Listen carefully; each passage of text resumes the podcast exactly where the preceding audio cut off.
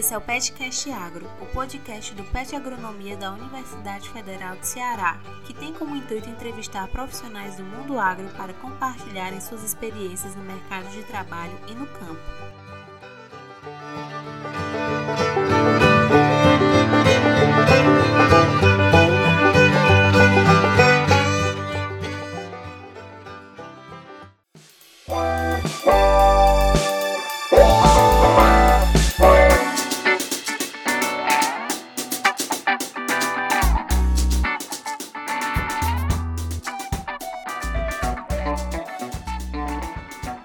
Convidado de hoje é o pesquisador e doutor Flávio Barcelos Cardoso. Ele possui graduação em agronomia pela FTB, Faculdades Integradas da Terra de Brasília, mestrado em fitotecnia na área de produção vegetal, doutorado em fisiologia vegetal e pós-doutorado pela Universidade Federal de Viçosa, UFV. Atualmente é Technical Sales Agronomist América do Sul na US Borax Rio Tinto, onde é responsável por toda a parte técnica, desenvolvimento de mercado e pesquisas com boratos refinados para a agricultura. E no episódio de hoje nós estamos tendo a grande satisfação de gravarmos pela segunda vez um episódio com o Dr. Flávio. E por favor, Dr. Flávio, pode se apresentar aos nossos ouvintes. Boa noite a todos que estão nos ouvindo. Quero primeiramente agradecer o convite do, da PET Agronomia. É uma satisfação muito grande é, estar aqui conversando com vocês, apoiando o projeto de vocês, que é muito bacana. É, como foi dito, é, eu tenho um pouco de experiência na área de bioestimulantes, porque logo depois que eu saí do meu segundo pós-doutorado, eu fui ser pesquisador de uma multinacional francesa para atuar no Paraguai, Argentina e Uruguai, no qual é, eu era responsável pelo setor de bioestimulantes da empresa e validação de novas formulações que eram feitas na França e eram mandadas para o nosso centro de pesquisa no Paraguai. É, também peguei um pouco de experiência depois que eu voltei para o Brasil, fui trabalhar numa empresa grande de fertilizantes nacional aqui no Brasil, no qual também eu era responsável pelo setor de pesquisa e desenvolvimento, além da parte técnica né, nacional da, da empresa. E lá nós tivemos a, a oportunidade de fazer um projeto bem bacana, no qual resultou aí na fabricação, né, no desenvolvimento de um bioestimulante, mais um bioestimulante, né, um produto comercial aí que está sendo largamente utilizado na agricultura hoje no Brasil como um todo. Como o doutor Flávio já falou na sua apresentação, nós vamos falar sobre o uso de bioestimulantes na agricultura. E para a gente dar início às nossas perguntas, é, doutor Flávio, você poderia abordar um pouco, né, dar uma introdução sobre, falando o que são os bioestimulantes e qual é a sua importância para a agricultura? Claro, é, então, esse é um tema bem interessante aqui no Brasil pelo seguinte, é, nós falamos muito de bioestimulante no mercado, que os produtos têm é, efeitos de bioestimulante, algumas empresas, outras pessoas falam que o produto é um bioestimulante. É, esse termo bioestimulante ele é muito utilizado em países fora do Brasil, por exemplo, como Estados Unidos e Europa. É, aqui também se usa bastante no, no, no Paraguai e na Colômbia esse termo bioestimulante, mas aqui no Brasil é, nós não temos essa categoria registrada no mapa, né? Então nós não temos o bioestimulante. Mas à frente, eu tenho certeza que vocês devem perguntar alguma coisa e a gente volta a falar como está a classificação desses produtos dentro da, da nossa lei.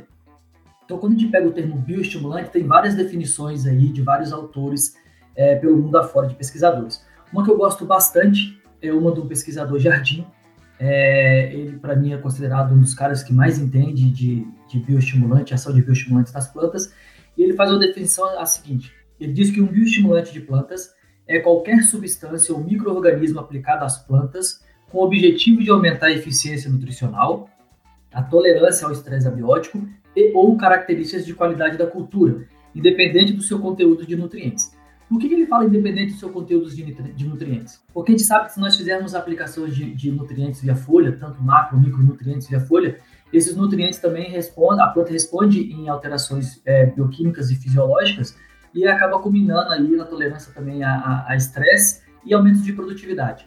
Então ele quer dizer o seguinte, que independente se a gente está aplicando um micronutriente ou não, quando a gente aplica essas substâncias, essas substâncias, independente do nutriente, ela causa um efeito potencial em relação ao efeito dos nutrientes. Então, por isso que eu gosto bastante dessa definição aí de bioestimulante que é usada pelo Jardim.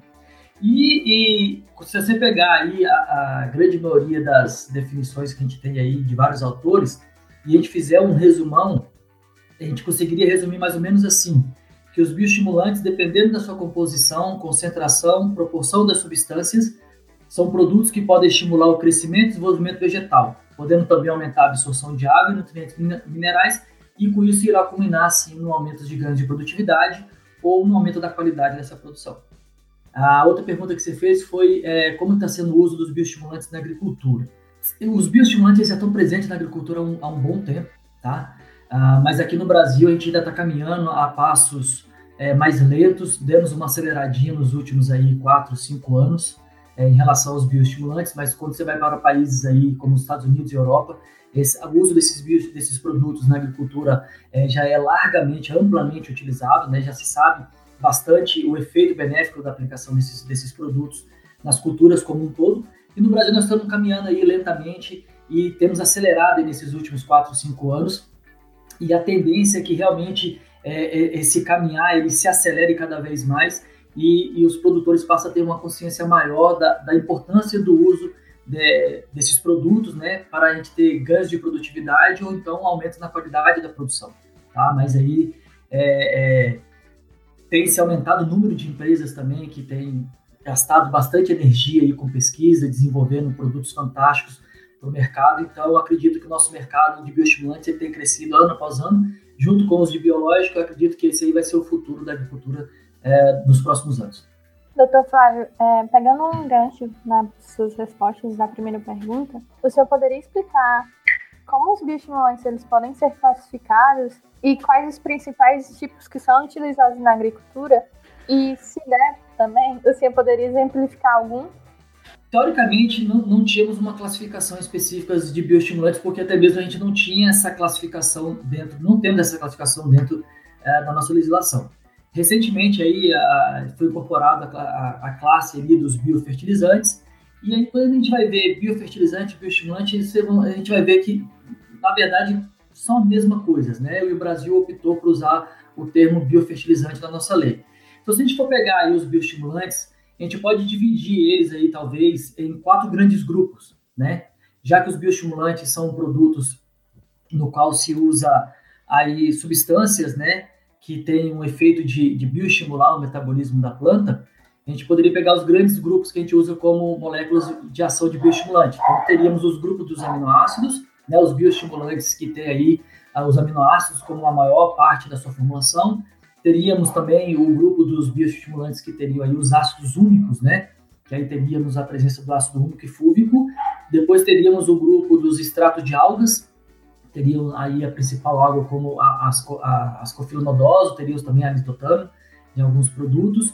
E também teríamos aí a classe dos bioreguladores, né? Que seriam aqueles é, hormônios sintetizados em laboratório que teriam a mesma função dos hormônios que a planta propriamente produz, né? Então poderíamos dividir eles aí é, nessas quatro grandes classes, tá? Ah, um produto que a gente tem no mercado, vou citar um produto que eu fiz parte, eu liderei a equipe, né? Que desenvolveu esse produto. O produto chama FH Ativos, é da empresa Fertilizantes Eringe, SA. E esse produto, o que, que a gente fez? É, nós percebemos que existem muitos produtos no mercado que eles têm somente aminoácidos, outros só têm ácidos úmicos e fúvicos, outros é, é basicamente extrato de águas com micronutrientes, outros só têm bioreguladores como auxinas, tocininas, giberelina, né, feitas em laboratórios sintéticas. E aí eu vi que nas pesquisas, é, quando você usava mais de uma molécula de ação de efeito bioestimulante, elas tinham efeito cinético desde que você respeitasse a concentração máxima de cada uma. Então, o que nós pensamos? Nós não pensamos em fazer, em desenvolver um produto que fosse igual a todos os outros que já tem no mercado, né? Lançaríamos apenas mais um produto que ah, tem um pouco mais de ácido úmico do que o outro, tem mais um pouquinho de extrato de água do que o outro. A gente queria fazer uma coisa realmente que fosse diferente. Então, o que, que nós fizemos? Nós fizemos um projeto bem bacana, tá? no qual depois virou uma tese de doutorado e culminou na produção de dois artigos científicos de duas revistas de alto valor de impacto uh, no meio internacional. Então, o que, que nós fizemos? Nós fizemos a junção de todas essas moléculas de bioestimulante. Então, nós misturamos extratos de alga, misturamos ácidos fúvicos, misturamos um pouquinho de aminoácido e misturamos nutrientes. Tá? Então, na verdade, a nossa ideia era pegar todas essas moléculas que têm ação de bioestimulante e ver qual seria a melhor proporção de cada uma dessas, no qual tivesse um efeito sinérgico entre essas moléculas e que culminasse realmente, de fato, na alteração do metabolismo da planta, culminando no ganho de produtividade ou a planta sofrendo menos na situação de estresse e acabar produzindo mais do que aquelas plantas que não tiveram aplicação do bioestimulante. Então, o nosso projeto foi bem bacana. É, nós partimos aí de concentrações zero e fizemos uma, diversas formulações e fomos brincando com essas concentrações desses, dessas moléculas e chegamos numa concentração específica. E aí, depois que nós chegamos nessa concentração específica de cada uma dessas moléculas, nós partimos para o plano B, que foi contratar uh, um, uma instituição de, de pesquisa, que foi a Unesp de Botucatu, através do professor Marcelo, no qual designou para a gente uma estudante de doutorado dele para poder tocar o projeto. E aí, nessa fase, o professor Marcelo e a estudante na época de doutorado, que hoje já é doutora, que é a Vanessa Rosa, nós fomos testar, na verdade, aí a, a melhor dose de aplicação. Nós fizemos uma curva de calibração para ver qual seria a melhor dose de resposta da, da, da cultura da soja e do feijão quando era submetido ao estresse hídrico e ao estresse térmico, né? O que, que foi o estresse térmico? As temperaturas ali em Botucatu, é, na época do inverno, chegam ali na madrugada próximos de seus 6, 7 graus, e durante o dia ali na casa dos 25, 26 graus dentro da casa de vegetação. Então dá uma amplitude muito grande as plantas elas sofrem com estresse térmico e elas freiam o crescimento. Então nós fizemos também o estudo da aplicação do bioestimulante, do FH ativos, é, se seria melhor a gente aplicar antes da, da planta entrar em situação de estresse, é, durante a situação de estresse e após a situação de estresse. Tá? Então nós vimos que a aplicação de bioestimulante ele tem efeito benéfico, tanto para a soja quanto para o feijão e depois para as outras culturas que nós testamos. Aí mesmo em, em, no Ceará, na Universidade Federal de, é, do Ceará, a gente tem a professora Rosilene é, Mesquita, que também está fazendo pesquisas com, com esse produto, no qual ela está testando ali também na soja e no, no, no feijão, em outra variedade de feijão, e estamos tendo tido o mesmo tipo de resposta. Então, nós vimos que aplicar o bioestimulante antes, durante o estresse ou após o estresse, o bioestimulante ele sim consegue mexer no metabolismo da planta e a planta passa a sofrer menos na situação de estresse. Nós vimos também que é melhor a gente fazer a aplicação antes do estresse. Então, se a gente está é, tá atento às condições do clima, já sabe que o, a meteorologia está dizendo que vai vir uh, um veranico, que vai vir aí um período de seca, convém sim a gente aplicar um pouquinho antes esse bioestimulante, porque a planta ela vai se preparar melhor o bioestimulante vai ajudar a planta a se preparar melhor antes dessa condição de estresse chegar. Uma vez que essa condição de estresse chegou, e aí a planta já está melhor preparada, então ela tem condições de tolerar mais essa situação de estresse. E uma vez que acaba essa situação de estresse, a planta ela tende a recuperar mais rápido o seu metabolismo e voltar ao seu crescimento normal. Então foi isso que a gente viu aí e esse produto aí tem tido é, grandes respostas para diversas culturas aí aplicadas no Brasil afora. Doutor Flávio, é, o senhor já comentou um pouco sobre o uso do bioestimulante, mas o senhor pode comentar um, agora um pouco sobre a questão da prática do bioestimulante, é, se ela já é bem difundida entre os produtores? Bom, ela é bastante difundida e tem cada vez mais é, se tornado mais difundida ainda, né? É, lógico que tem, a gente não consegue a, a atingir todos os produtores. Então vamos pensar assim, vamos pensar que a gente tem aí ah, 20, 30 empresas que realmente levam bem a sério o segmento no desenvolvimento de produtos que realmente resultam em resultados de campo econômicos para o produtor. E aí nós estamos falando aí, por exemplo, só de soja, aí algo próximo de 37, 38 milhões de hectares de soja. Então a gente não consegue atingir todos esses produtores. Por mais que a gente tenha aí 30, 35 empresas com um time de campo bastante grande aí, em torno de 80, 100, 150 pessoas no campo, a gente não consegue atingir todo mundo. Né? Isso eu estou dando exemplo somente de soja. Se a gente parar para pensar tem produtor de melão, de melancia, de caju, de milho, de infinidade de culturas que a gente não consegue atingir.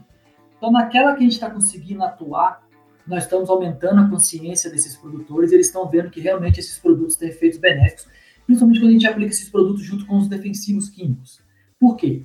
Uma vez que a gente aplica esses produtos junto com os defensivos químicos, ele evita que a planta possa ter algum protivo, uma toxidez, talvez, devido à molécula, né? Em, si do, do, próprio defensivo, e a planta consegue ter um metabolismo melhor e até mesmo ter um melhor aproveitamento daquele defensivo que ela está aplicando. Por quê? Vamos imaginar que é um, um defensivo sistêmico, a planta teria que absorver esse produto pelas folhas, para daí uma vez entrar ali na, na, no seu floema e ser distribuído pelo restante do corpo da planta para poder ter seu efeito potencializado, né?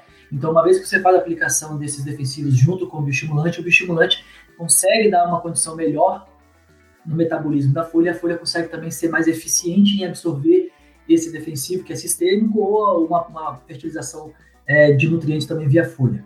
tá? Então, é, é, quando a gente pega o número de produtores que tem, aí se a gente fizer essa conta, aí pode ser que esse número seja pequeno, né? Mas se nós pegarmos e formos concentrando por regiões onde as grandes empresas que, que, gastam bastante energia e levam bastante a sério o segmento do setor de bioestimulantes, aí sim nós temos visto que esse trabalho está sendo bem intensificado e eles estão fazendo um trabalho muito fantástico de conscientização do produtor e o produtor tem gostado cada vez mais do uso desse, desse tipo de produto. Lógico que, com certeza, a gente tem muito trabalho para fazer, muita coisa para melhorar, e o caminho é esse, a tendência é que cada vez mais a gente vai atingir cada vez maior número de produtores e conscientizar, conscientizar cada vez mais. Outra coisa bem bacana também está acontecendo é a transição dentro das, das lavouras, né? das propriedades. Ah, muitos filhos estão vindo da faculdade recém-formados, com uma boa pegada de, de, pesquisa, com mestrado, com doutorado, com, antenado nessa, nessas modernidades novas, essas novas tecnologias que tem, e está tá tendo também uma transição aí, né, de geração dentro das propriedades, no qual os descendentes estão vindo com a cabeça mais aberta e mais dispostos a fazer testes nesses produtos e verem que realmente o produto funciona. Então isso também tem bastante ajudado a gente aí nesse setor de bioestimulante. É, doutor Flávio, agora partindo para uma questão em que os bioestimulantes é, apresentam em sua formação hormônios vegetais e acabam confundindo a sua função. O que os diferenciam de reguladores de crescimento? Bom, essa pergunta é muito boa e realmente ela gera muita dúvida. Então vamos lá, quando a gente pega, na, a gente for ver as classificações, aí nós temos a classificação, por exemplo, dos hormônios vegetais. O que, que seriam os hormônios vegetais? Seriam compostos orgânicos, né? Não, não, não nutrientes, que são produzidos na própria planta, pela própria planta, tá? os quais são produzidos a baixas concentrações, ali na casa de 10 a menos 4 molar, tá? e uma vez a planta produzindo essa, esses compostos orgânicos, esses compostos promovem ou inibem o processo fisiológico e morfológico da planta. Então, quando a planta está no seu processo de, de, germinação, por exemplo, a gente sabe que se a sementinha tiver ali ah, um aumento na produção, na síntese do hormônio giberelina, a giberelina ela vai ser eficiente em aumentar a expressão de genes, que vai aumentar a atividade e a produção de umas enzimas chamadas alfa-amilase, e essas alfa-amilases vão começar a hidrolisar o amido de reserva e começar a liberar açúcar, né, energia para que a sementinha possa usar no seu processo de respiração, e aí ela acelerar o seu processo de germinação. Então, qualquer coisa que a gente possa aplicar ali de um outro hormônio que possa inibir a, a síntese de giberelina dentro da sementinha, por exemplo, pode inibir o processo de germinação dessa sementinha. Um outro exemplo é se a planta está durante o seu processo de crescimento vegetativo. Então ela precisa crescer em altura, né? E ela precisa crescer as folhas. Então para ela crescer em altura, ela precisa estar produzindo, né, o hormônio giberelina ali na, no ápice caulinar, e ela também tem, tem que estar produzindo o hormônio auxina, para esse hormônio auxina ter um sentido basípito, né, um sentido polar basípito, ou seja, ele vai sair do ápicezinho da ponta da, da, da planta em sentido ao sistema radicular, e conforme vai tendo esse, esse movimento né, de descida da, da auxina, da, do ápice né, caulinar para a raiz, ele vai passando ali ah, né, próximas regiões onde tem as axinas das folhinhas, onde vai estar justamente a geminha, que seria responsável pela brotação ali de um novo ramo ou pela brotação de uma flor. Né? Então, uma vez que essa auxina vai passando ali, ela vai inibindo né, o processo de, de germinação, de brotação, porque ela diminui a síntese de citocinina. Uma vez que a planta ela precisa mudar isso, ela falou, opa, agora eu já tenho já meu índice de área foliar ótimo, agora eu preciso, na verdade, parar de crescer e preciso começar a reproduzir, preciso começar a emitir flores, botões florais. Aí ela vai começar a fazer o que? Ela vai começar a diminuir a produção de auxina lá na pontinha, vai começar a diminuir esse transporte da auxina do ápice da plantinha até o sistema radicular, ela vai aumentar a produção dessa citocinina no sistema radicular, essa citocinina vai sair do sistema radicular em sentido parte aérea.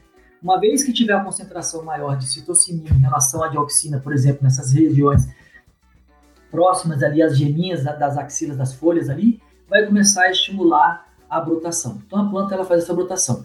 Então qualquer momento que você faz a aplicação é, errada, não diga, não dizer errada, mas equivocada de um bioregulador, você pode fazer com que a planta interprete uma outra coisa que você não quer. Então, por exemplo, se você quer que ela vegete, que ela, que ela ramifique, né? Que ela solte os, bro, os brotinhos, que ela não cresça mais para cima, mas que ela cresça para os lados. E aí você acaba fazendo uma aplicação num produto que tenha a citocinina, que você leu que a citocinina faz isso, mas dentro desse produto a concentração de oxígeno de giberelina também é um pouco alta, elevada, pode ser que a aplicação desse produto faça a planta, na verdade, entender que você está querendo que ela cresça. E ela vai continuar seu processo de crescimento e vai diminuir o processo de brotação, o processo de florescimento. Aí você acaba tendo menos flor e aí acaba produzindo menos. Então esse que é o grande problema que a gente tem quando a gente faz uso de, de hormônios vegetais. Dentro dessa classe a gente tem os bioreguladores. Os bioreguladores vegetais são substâncias sintetizadas que aplicadas exogenamente possuem ações similares aos grupos dos hormônios vegetais conhecidos, como auxina, gibrelina, citocinina, retadores de crescimento, né, inibidores de crescimento e etileno.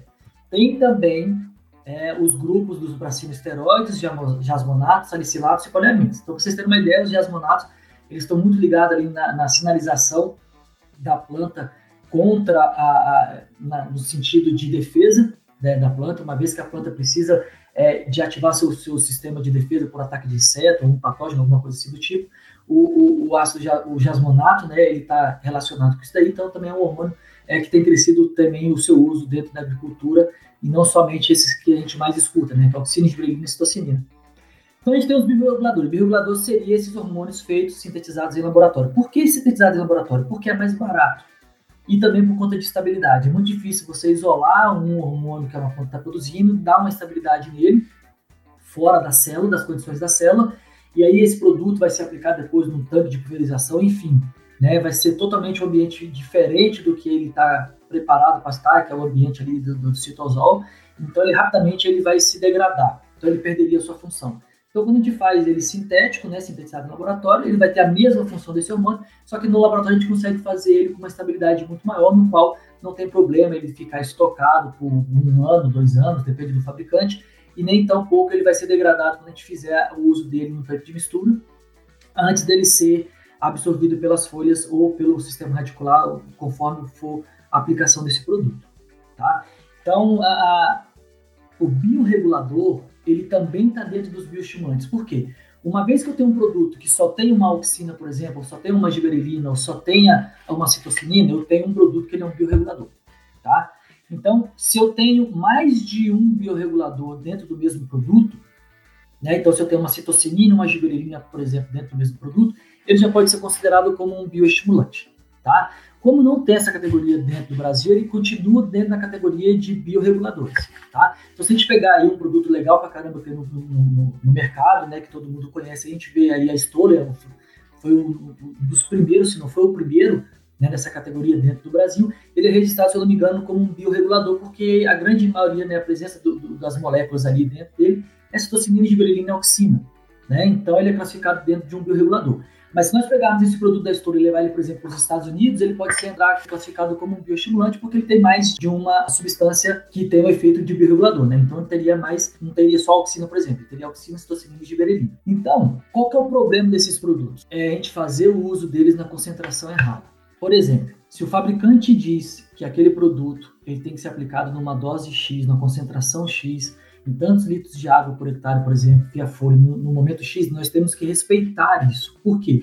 A empresa gastou anos e anos de pesquisa para desenvolver esse produto. Se ele está falando para a gente que tem que ser aplicado naquele momento, naquela dose, nós temos que fazer isso. Por quê? Se nós aplicarmos na dose menor, nós vamos ter diminuição do efeito do produto. Se nós aplicarmos a mesma dose, só que parcelado, metade antes e metade daqui a 10 dias, nós vamos ter efeito também diminuído. E se nós aplicarmos uma dose maior, nós podemos ter um efeito de fitotoxicidade nesse produto, ou seja, o, a, aplicar uma dose maior pode gerar, por exemplo, uma resposta contrária. A planta pode, por exemplo, ter um excesso de auxina dentro do, do, do, dos seus tecidos, e aí esse excesso de auxina pode estimular a síntese de um outro hormônio, que é o etileno, e aí começa a causar epinastia, que seria o amarelecimento das folhas, as folhas começarem a, a, a, a crescer e embicando a pontinha da folha para baixo, né? A parte superior do pecíolo desenvolve mais do que a parte inferior do pecíolo, ela faz uma curvatura e começa a jogar a folhinha para baixo. O sistema radicular vai começar a ficar um branco, muito branquinho, bem bonito, mas as raízes mais curtas, mais grossas e com ausência de pelos radiculares. Então você acaba tendo um efeito negativo. Então a gente tem que respeitar o que o fabricante está falando, porque ele gastou muito tempo e muito dinheiro desenvolvendo aquele produto. Tá? Então não tem problema nenhum de usar esse produto desde que a gente respeite o que o fabricante está preconizando de como deve ser feito o uso desse produto.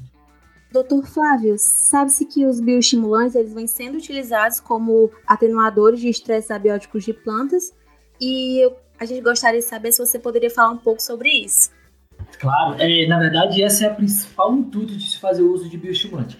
É, tem dados de pesquisa que mostram que quando as condições do clima elas foram totalmente favoráveis ao desenvolvimento e crescimento de uma cultura, por exemplo, a aplicação de um bioestimulante teria pouco efeito no ganho de produtividade. Tá? Então tem vários trabalhos na literatura que mostram uma correlação não positiva com a aplicação de bioestimulante com ganhos de produtividade.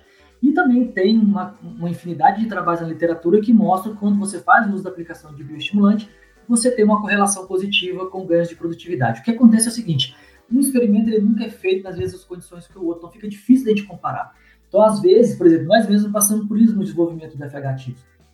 Teve uma safra que realmente foi um ano que choveu muito bom, isso passado, não tivemos muito, muito períodos de seca, alguma, eh, né, nada que pudesse impactar muito assim no desenvolvimento da cultura, que pudesse dar um estresse muito prolongado né, na cultura da soja, por exemplo. E aí culminou que nós tivemos uma resposta teve ganhos de produtividade, mas economicamente não se tornava atrativo fazer uso do bioestimulante.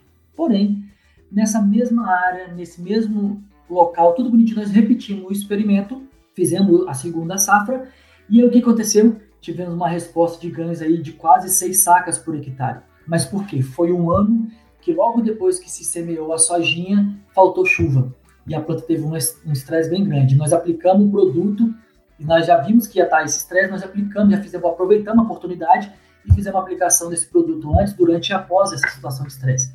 Nós vimos que nas três situações teve ganho de produtividade com correlação positiva. Né? Então, a, a, uma coisa que a gente tem que botar na cabeça é toda vez que a planta está na situação desfavorável de crescimento, o uso de um bioestimulante vai ajudar essa planta. Aí você vai me perguntar assim, mas doutor Flávio, então vou ter que esperar dar um estresse hídrico de 10, 15 dias para poder aplicar o bioestimulante? Claro que não. Primeiro que você não vai esperar acontecer o problema para depois você remediar. Você já tem que prevenir. Então você tem que aplicar, todos os anos você tem que aplicar o bioestimulante pelo menos duas vezes durante o ciclo da cultura tá? Por exemplo, se for uma uva, convém você fazer pelo menos duas aplicações. Se for no melão, convém você fazer duas aplicações. Se for no milho, na soja, pelo menos no mínimo duas aplicações. Já é considerado um, um manejo que vai te garantir que você vai ter menos perdas de produtividade por condições de estresse abióticos. Então, e outro detalhe, a plantinha ela, todos os dias ela está sob estresse. Vamos imaginar a situação de vocês aí no Ceará. Não só no Ceará, mas no nosso querido Nordeste, né? Nós temos aí o nosso semiárido aí, nós temos pouco regime de chuva, lógico, tem algumas regiões que chove até bem, mas a grande maioria não.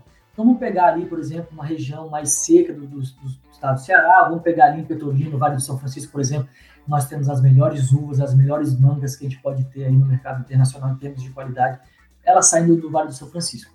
O que, que acontece nessas regiões? Por mais que nós tenhamos água da irrigação, o processo de taxa de transpiração ele sempre é maior do que o processo de absorção de água pelas raízes. Então a planta sempre vai ficar no déficit, ela sempre vai perder mais água pela transpiração nas folhas do que ela consegue absorver pelo sistema radicular, mesmo tendo água de, da, da, irrigação. E quanto maior for a diferença desse, dessa água que está saturando o ar em relação ao vapor de água que satura os mesófilos da folha, então dentro do mesófilo foliar Tá? O vapor de água ali, a saturação é da próxima de 98%. Então, ou seja, na folha sempre vai ter uma saturação de vapor de água maior do que tem a saturação de vapor de água no ar. Então, quanto maior for essa diferença, ou seja, quanto maior for o seco o ar, maior essa diferença, maior é a força, que é o que chama de déficit de pressão de vapor, é a força que vai favorecer a taxa de transpiração. Então, mesmo tendo água, a plantinha mantendo os estômagos mais abertos, ela vai ter uma grande perda por taxa de transpiração. Vai chegar um ponto que ali por volta do meio-dia, meio-dia e meio, uma hora, ela vai falar: opa, eu estou perdendo muita água e eu não estou conseguindo absorver na mesma velocidade. Se eu continuar assim, eu vou ter um pouco de murcha nas minhas folhinhas durante um período do dia e aí isso vai culminar em perdas de produtividade, porque eu não vou me tornar mais tão eficiente assim em produzir, fazer a fotossíntese, né? E aí o processo de respiração ele vai ser maior do que está se produzindo na fotossíntese, a planta vai ficar com, com um balanço negativo e ela vai gastar mais energia só para se manter viva ali naquela situação de estresse que ocorre durante todos os dias. Que eu quero dizer para vocês é o seguinte: a planta vai passar por estresse todos os dias, menos ou mais. Então, por isso que convém fazer a aplicação de bioestimulante todos os anos, pelo menos duas vezes durante o ciclo, para a gente evitar que a planta já sofra com essas oscilações que tem durante o dia. Tá? E lógico que quando vem uma situação no qual fica aí 5, 6, 10 dias sem chuva, ou, por exemplo, na cultura do algodão, do algodão é melhor a gente dar um estresse hídrico para ela do que um estresse luminoso, ou seja, o algodão sofre muito mais por falta de luz do que por falta d'água, para vocês terem uma ideia. Então, no período reprodutivo da, da planta de algodão, se faltar luz, é muito pior para o aborto dos botões florais do que se faltar um pouco de água, entende? Então a planta, ela, ela, a gente não, não, tem que esperar ela chegar nessa situação. E um estresse está sempre acompanhado de outro. Quando a gente fala muito estresse hídrico, muito estresse hídrico no campo, o estresse hídrico, o que, que ele vai causar? Uma vez durante o dia, que a planta está transpirando mais do que ela está conseguindo absorver, e ela vê que desse jeito ela vai gastar toda a água que ela tem no solo, e aí uma situação de inteligência para conservar a água no solo, e ela cons conseguir garantir uma quantidade de água nos seus tecidos, ela vai diminuir a abertura dos estômagos. Essa diminuição da abertura dos estômagos, nessa situação que nós temos aí no Nordeste, temperaturas muito altas durante todos os dias, umidade do ar muito baixa, alta intensidade luminosa, a planta ela vai começar a ter um sobreaquecimento da folha. A folha vai começar a aumentar essa temperatura porque ela depende da transpiração para poder regular a temperatura da folha. Uma vez que a plantinha fechou os estômagos, ela vai fechar todos os dias depois das 10, 10 e meia. No caso de vocês aí, por volta de 9, 20, 9 e meia, no máximo, as plantinhas já estão fechando, já estão diminuindo a abertura estomática, né, condutância estomática, em função justamente de alta luminosidade, calor e ar é, muito seco, tá? Então ela já vai fazer isso. Então ela vai começar a ter aumento da temperatura. Então o estresse hídrico causou o quê? O estresse térmico. E o estresse térmico depois, junto com a luz, excesso de luz, vai causar começar o quê? A ter o estresse luminoso, que é o que chama de fotooxidação, vai ter excesso de energia, não vai, essa energia não vai estar sendo utilizada para reduzir o CO2 que está dentro do mesófilo da folha para transformar ele no açúcar, esses excessos de, de elétrons vão começar a reagir com o oxigênio molecular vai formar as espécies ativas de oxigênio. Então a gente vai ter o estresse térmico, o estresse luminoso, o estresse térmico e o estresse oxidativo. Então a planta nunca ela vai estar somente sob ação de um único estresse. Tá? Então se a planta está na situação de estresse, ela vai ter pelo menos dois, três mais estresse. E justamente o bioestimulante ele atua aí. Ele consegue mitigar, ele consegue diminuir esses impactos negativos que a planta vai ter durante o seu, o ciclo durante todos os dias. Tá? Então, por isso que a gente tem que fazer uso do bioestimulante todos os anos, independente se está sendo um ano bom ou um ano ruim. Tá? Doutor Flávio, o senhor falou sobre um momento certo do uso do bioestimulante né, e alguns cuidados que a gente deve tomar com ele. O senhor falou também que ele, ele é usado duas vezes ao ano, né? Agora, a pergunta que me quer calar é em que período necessariamente do ano ele deveria ser utilizado? Na pergunta correta não é o período do ano. A primeira coisa que a gente tem que fazer é o seguinte: nós temos que se tornar um especialista naquela cultura que a gente está trabalhando. Então, se eu sou produtor de melão, eu tenho que estudar o melão inteiro. Como que é o melão, as fases fenológicas do melão, quantos dias mais ou menos leva, em função da temperatura pode ser mais, pode ser menos.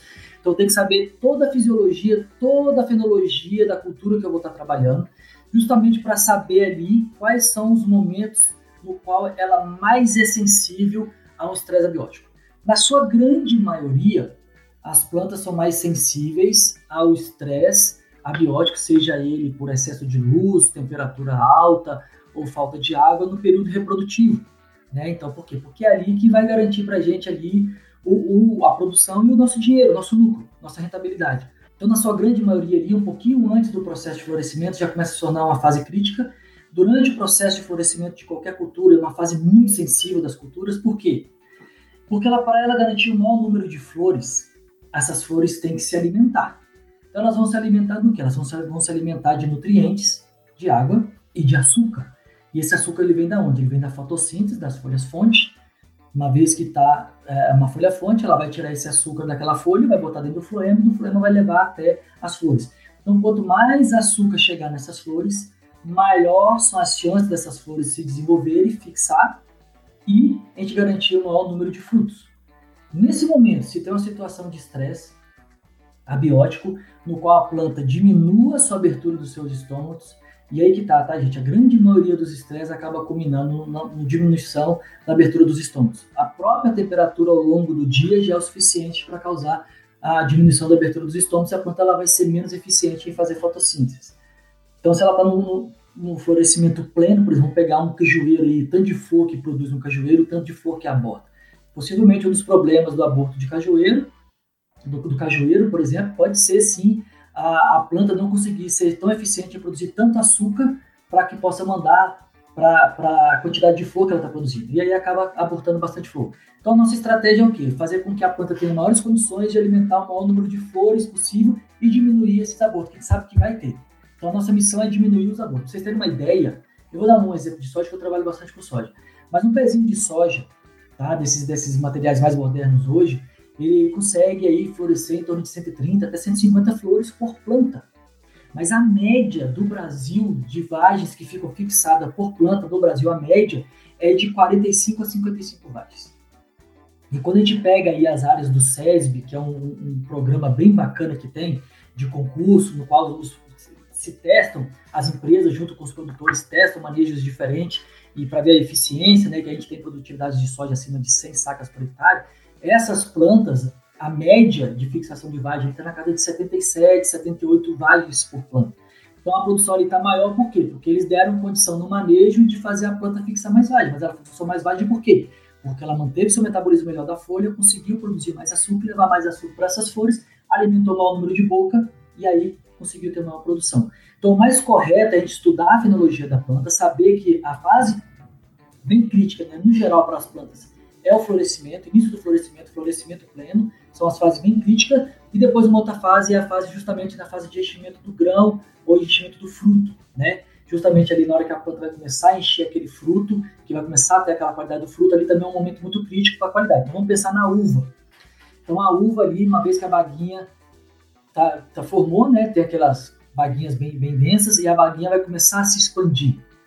Então nesse momento de expansão se a planta tiver uma situação de estresse, ela vai diminuir a expansão, então ela vai levar mais tempo para atingir o seu tamanho ideal de, de, de, padrão de comercialização, podendo até não atingir esse padrão, ou ela atinge esse padrão, mas ela não atinge a qualidade desse, de, desse fruto. Então, por exemplo, a avó precisaria de ter é, X grau Brix, né, quantidade de açúcar ali na baguinha, e aí não tem, a baga ficou do tamanho, do tamanho ideal, ficou numa coloração ideal, mas o grau Brix dela não atingiu, tá? Então, esses momentos a gente sabe que são momentos muito críticos. E aqueles também que a gente sabe que para a gente, eu já sei que eu tenho que jogar pelo menos ali no florescimento e pelo menos ali na fase de enchimento dos frutos. Mas se eu sei que a, que a meteorologia está falando que vai vir um estresse hídrico, vai vir uma seca, vai vir um, um, um, período de veranico, eu sim tenho que entrar com a aplicação desse camaradinha um pouco antes da, da, do que a previsão está dizendo, para preparar essa planta para ela sofrer menos. Então eu já iria fazer uma terceira aplicação, fora aquelas duas no mínimo que a gente tem que fazer. Tá? Uma outra situação, por exemplo, deu geada, é, deu granizo. Toda vez que dá, dá um estresse desse, a plantinha dá um impacto, você espera uns dois, três dias, ela dá uma recuperadinha e você faz a aplicação de bioestimulante, você favorece com que a planta recupere mais rápido também diminua a perda de produtividade. Então teria um outro momento. Então a gente teria pelo menos quatro situações aí no qual a gente poderia aplicar bioestimulante sem medo nenhum que a gente vai ter retorno econômico. Dois são fixos, independente se está tendo estresse ou não, teríamos, temos que aplicar, que seria no florescimento e na fase de enchimento dos frutos. E os outros dois seria justamente nesses momentos aí que eu já sei que vai ter um estresse, ou a planta passou por uma geada, ou passou por uma chuva de granizo, ou um vento muito forte que partiu, rasgou muitas folhas, caiu muita folha, alguma coisa assim do tipo, aí sim a gente pode entrar fazendo uma aplicação de bioestimulante que a gente vai ter é, resposta de retorno econômico. Doutor Flávio, o senhor já comentou antes é, sobre o sobre o auxílio do bioestimulante no metabolismo das plantas, no crescimento, no aumento da resistência, né, e consequentemente no incremento da produtividade. É, o senhor pode comentar um pouco agora sobre até que ponto o excesso dos bioestimulantes pode interferir negativamente nas plantas? Bom, vamos lá, essa pergunta é muito boa e ela é muito interessante, a gente tem que estar atento a isso aí. Então eu vou dar um, um, um exemplo que nós tivemos com um produto lá que é, eu participei no desenvolvimento dele, tá? Do, do FH Ativos. O que, que nós vimos? Nós testamos a dose zero, 250, 500 e 1 kg do produto por hectare, tá? E nós vimos que a dose de 250 seria melhor. A dose de 500 tem uma resposta em relação às plantas sem dose nenhuma. E a dose de 1 kg, nós já vimos que ela passou a produzir menos do que as plantas que não tiveram aplicação do bioestimulante. O que, que acontece? Quando a gente tem um produto, por exemplo, com os biorreguladores, oxina, e gibrelina, ele já comentou. Se nós fizermos uma dosagem maior, nós vamos dar um excesso desse camaradinha e a planta pode interpretar errado e pode diminuir a produtividade. Uh, quando a gente faz, por exemplo, a aplicação do produto que tem extrato de alga ou ácido fúlvico, o extrato de alga, ele tem ali na sua composição também um pouco de ácido úmico e. Então, se nós aplicamos doses maiores do que o fabricante recomenda, nós podemos dar um excesso de efeito oxínico dentro da planta. Então, por exemplo, tem plantas que quando você aplica o ácido fúvico, por exemplo, é, o ácido fúvico ele atua igual se fosse a, a, o hormônio oxina. Então, por exemplo, você vê a planta crescendo mais raiz, mas quando você mede a quantidade de oxina dentro dos tecidos, ele não alterou. Então, ou seja, eles acreditam que algumas espécies, o ácido único e fúvico, por exemplo, ele atuaria como se fosse uma própria auxina. E o ácido único e fúvico, ele estimula muito mais o crescimento de pelos radiculares. As auxinas estimulam mais a, a, o crescimento da arquitetura daquelas raízes um pouquinho mais grossas, aquelas, aquelas raízes primárias, secundárias, e aqueles pelinhos mais fininhos estão mais atribuídos às substâncias únicas. Se você errar na mão, então, por exemplo, você tem ideia, quando a gente estava testando o produto, para a gente fazer teste de concentração, primeiro a gente fez testes ah, de, de, concentrações da substância fúvica, né, das substâncias únicas, ácidos únicos e fúvicos, ah, numa solução nutritiva. Então, nós pegamos vasos com solução nutritiva, colocamos cana, colocamos café, colocamos várias culturas. E aí nós fomos testando doses crescentes ah, das substâncias únicas que a gente trabalhava, que a empresa no qual importava. Então, nós testamos, vocês terem uma ideia, nós testamos 10 ppm, 20 ppm, 30 ppm, 40, 50, 60 e 100 ppm. Tá? E depois nós fizemos uma curva de calibração ali, né? Fizemos uma regressão, fizemos uma curva e nós vimos que a melhor dose para estimular era 24 ppm de substância única, né, na solução. Então teria que ter, teria que ter 24 miligramas por litro do, da substância única para ter a melhor resposta de desenvolvimento do sistema radicular. Quando eu colocava menos, desenvolvia a raiz, mas não do jeito que a gente queria. E quando eu colocava acima de 24, dava um efeito oxímetro, virava um 2,4-D. Ah, tinha tanta a, a, substância única estimulando a, a, a, produção de oxígeno. Ah, um detalhe que eu esqueci de falar é, eu falei que tem plantas que a aplicação de substâncias únicas na raiz desenvolve o sistema radicular sem alterar a concentração de oxígeno. E tem outras espécies no qual, quando você aplica substância única no sistema radicular, por exemplo, no solo, né? Uma vez que essa substância única entra em contato com a raiz, a raiz aumenta a produção de oxina e o sistema radicular cresce. Então tem essas duas situações. Então, uma vez que você passa, desse, por exemplo, no caso desse produto que a gente estava testando, nós vimos que aquela substância se a gente jogasse uma concentração acima de 24 ppm, dava um efeito tóxico.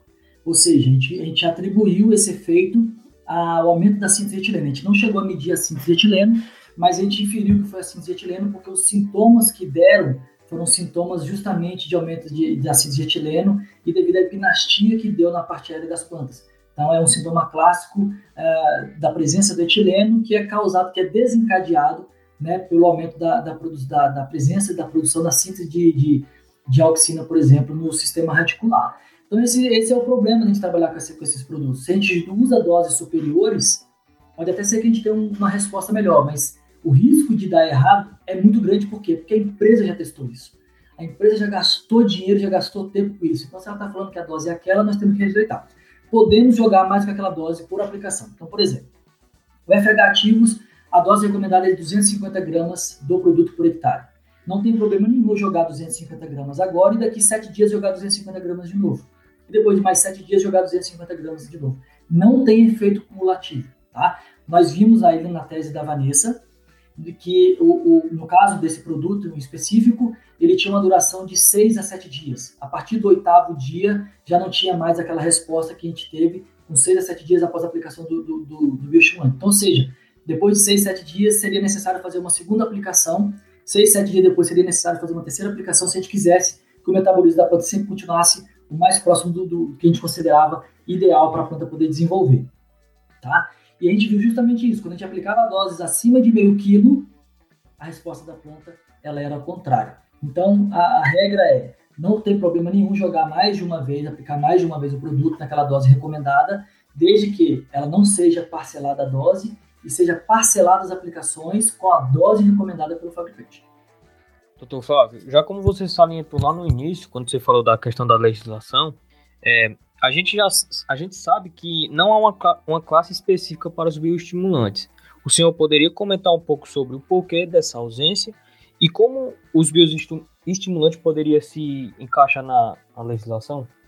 Bom, é, é uma coisa que eu também não, não, até hoje não achei essa resposta, não sei o porquê. Mas no Brasil nós temos ah, os biofertilizantes. Até deixei aberto aqui, que eu pensei que vocês pudessem me perguntar. Por exemplo, eu estou aqui com a instrução normativa número 61, de 8 de julho de 2020, tá? Ela foi publicada em 15 de 7 de 2020, na edição 134, seção 1, página 5. Né? Então, quando a gente pega nessa instrução normativa aqui, ó, a gente vê que ela está falando aqui, ó, estabelece as regras sobre definições, exigências, especificações, garantias, tolerâncias, registro, embalagem e rotulagem dos fertilizantes orgânico e dos biofertilizantes destinados à agricultura. Aí quando a gente desce aqui e vem para a classe do que é um biofertilizante, olha só a definição ah, do biofertilizante. Produto que contém princípio ativo ou agente orgânico, isento de substâncias agrotóxicas, capaz de atuar direto ou indiretamente sobre o todo ou parte das plantas cultivadas, elevando a sua produtividade sem ter em conta o seu valor hormonal ou estimulante, subdividido nos seguintes grupos: biofertilizantes de aminoácidos, biofertilizantes de substâncias únicas, biofertilizantes de extratos de algas ou processadas, biofertilizantes de extratos vegetais, biofertilizantes de compostos, e temos é, uma outra classe que seria outros biofertilizantes, que seria uma outra molécula que não foi essas que estão citadas, que ele teria que fazer um novo registro, tá? E aí esses produtos teriam que ter comprovado a sua bioatividade, que seria o efeito benéfico que o produto biofertilizante apresenta sobre o todo ou parte das plantas cultivadas. E para a gente provar a, a bioatividade desse produto, a gente teria que fazer um bioensaio.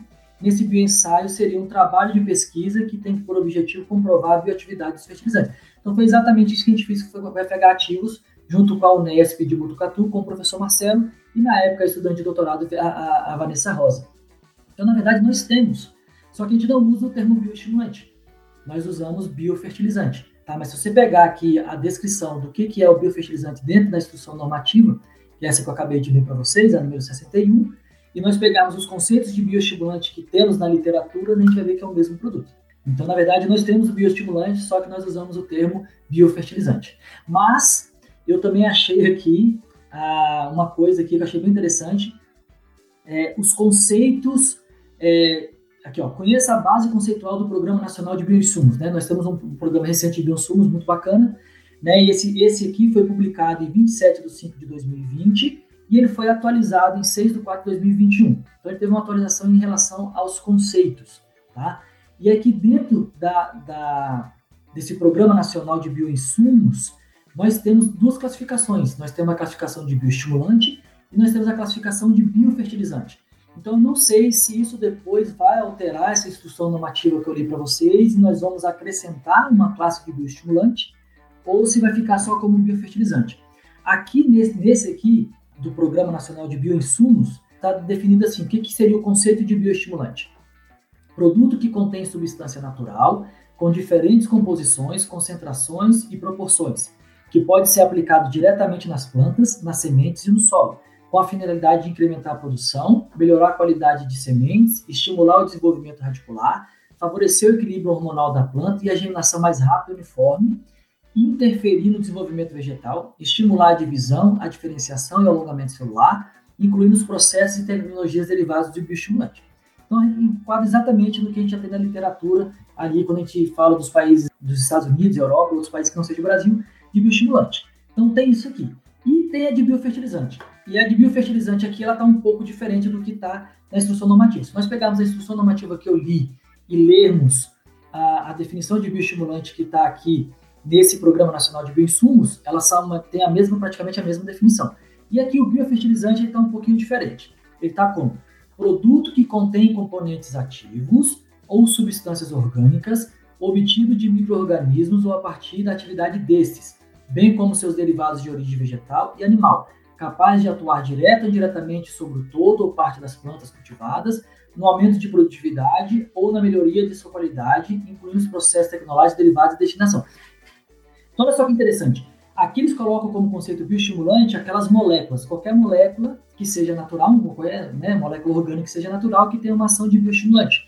E aqui eles colocam como biofertilizante qualquer componente né, ativo que tenha essa ação de bioestimular a planta, que seja uma substância orgânica, mas porém ela seja obtida, por exemplo, de micro-organismos. Então, vou dar um exemplo para vocês. Existe um produto no mercado que chama Vorax. Esse Vorax, se eu não me equivoco, tá? se eu tiver errado, perdão, empresa, mas se eu não me equivoco, na época do lançamento deles, eu cheguei a ler o material deles, no qual eles falam que o processo de fabricação deles, eles pegam o melaço de cana e fazem uma fermentação desse melaço de cana com um microorganismo específico, que, que aí é o segredo de indústria deles, e aí essa fermentação produz né, um, um produto. E aí sim, esse produto tem a presença de alguma molécula específica que sim, ela tem uma ação de bioestimulante muito alta, no qual eles provaram cientificamente e registraram esse produto como o primeiro biofertilizante é, registrado no Brasil. Então, aí eu não sei como que vai ficar, se essa lei vai alterar alguma coisa da instrução normativa ou não. Mas se pensarmos hoje e pegarmos a instrução normativa, essa que eu li para vocês, nós não temos a classe de bioestimulante.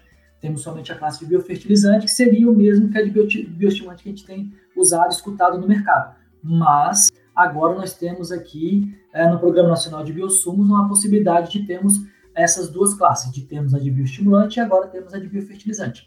Sendo a de biofertilizante aquela no qual a gente utiliza micro-organismos né, que vão produzir compostos orgânicos, e esses compostos sim vão ser, é, é, vão ser a composição de um outro produto que vai ter uma ação de bioestimulante. É, Doutor Flávio, como a gente já discutiu, os bioestimulantes eles são de origem biológica e eles são constituídos por diferentes formulações, principalmente os aminoácidos. É, o senhor poderia explicar por quais motivos os aminoácidos vêm ganhando destaque como matéria-prima para a formulação dos bioestimulantes? Bom, essa pergunta é muito boa e também muito interessante. Então vamos pensar, o que, que a planta faz? Ela vai fazer a fotossíntese, ela vai pegar a energia da luz do sol, não é? E vai transformar em energia química. Vai transformar em ATP e NADPH.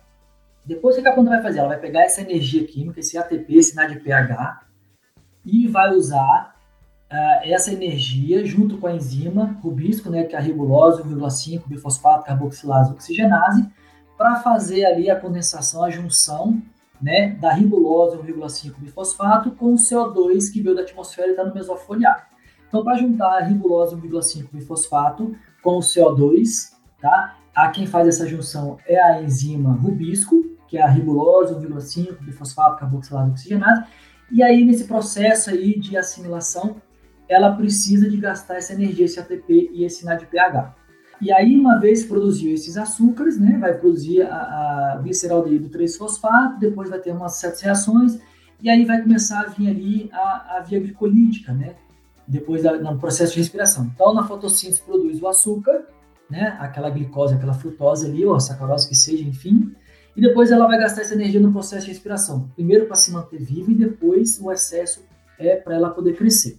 Então, no processo ali de oxidação ali daquele açúcar, né, na via glicolítica, ciclo de Krebs, depois cadeia transportadora de elétrons, né, onde no ciclo de Krebs se produz bastante ácidos orgânicos, produz bastante energia, né, na ADH, que depois vai ser utilizada ali na cadeia transportadora de elétrons justamente para produzir o ATP.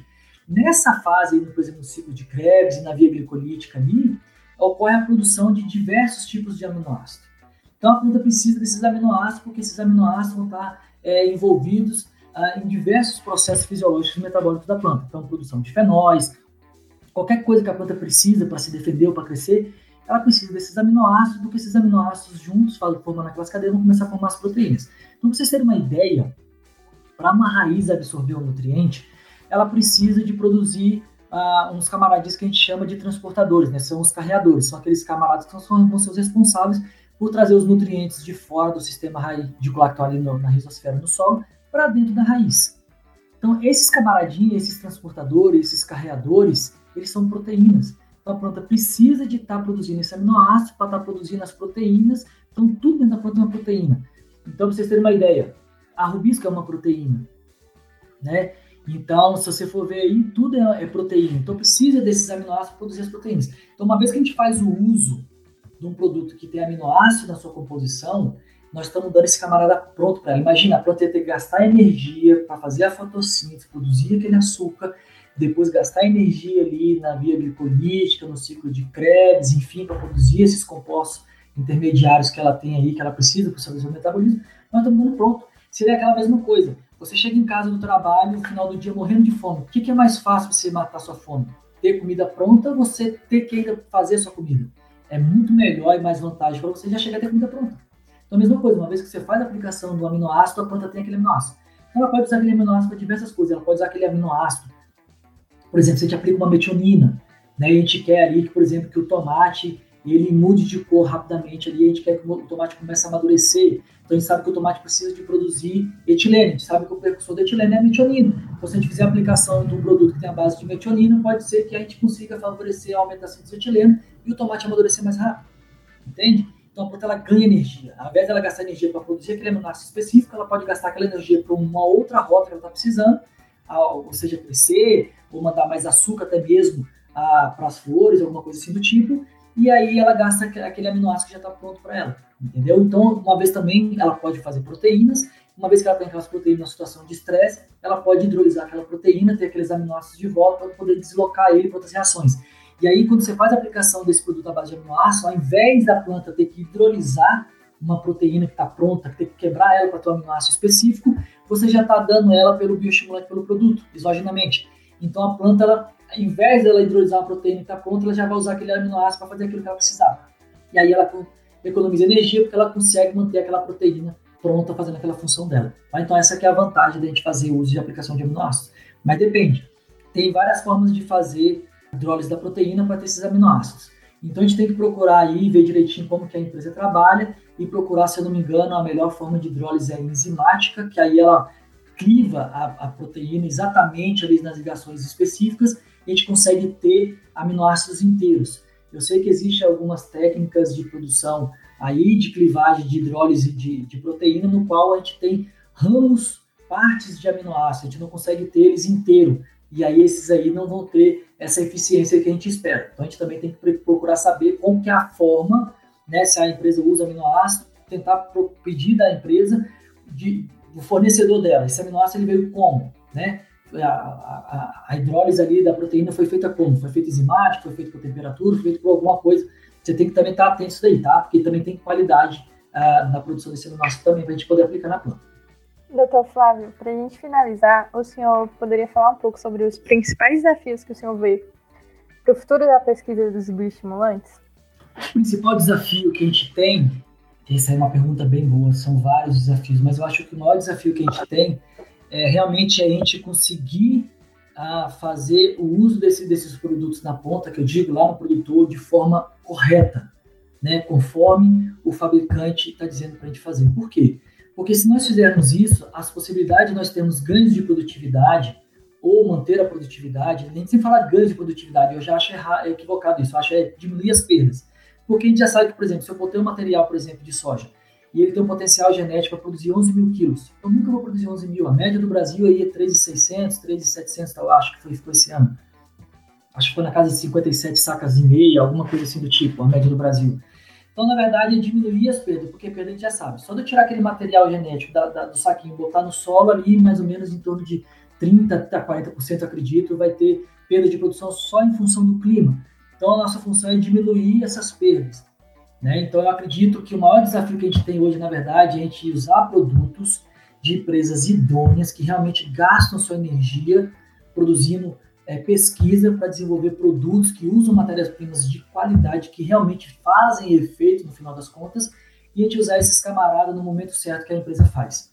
Porque se a gente conseguir fazer isso, o sucesso ele vai ser quase que, que 100%, nada é 100%, nós vamos botar aí 90% no mínimo. Tá? A gente tem visto quando a gente faz o uso de produtos de empresas idôneas que realmente usam matérias-primas de qualidade e a gente respeita o que o fabricante preconiza, nós temos resposta no campo. Então, acredito que o maior desafio que a gente tem vai ser isso. Porque empresa boa fazendo pesquisa tem, tem muita, graças a Deus, vai surgir cada vez mais.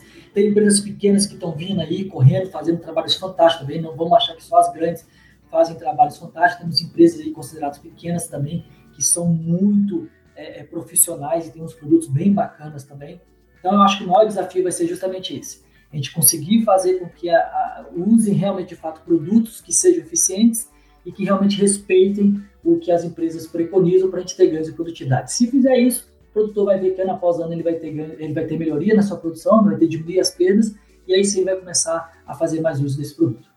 Doutor Flávio, nós queríamos agradecer pela sua segunda participação aqui com, no podcast com a gente, né? Todas as duas sendo muito gratificantes. Olha, eu que agradeço vocês mais uma vez. A quero é, dar, parabenizar vocês, eu tenho escutado vocês, os episódios de vocês, parabéns pelo trabalho que vocês têm feito, vocês têm feito uma dinâmica muito bacana, vocês têm conduzido a, as entrevistas de uma forma bem didática, tá? Parabéns para vocês e continue com o projeto, sempre que precisar, é, podem contar comigo que eu vou estar à disposição.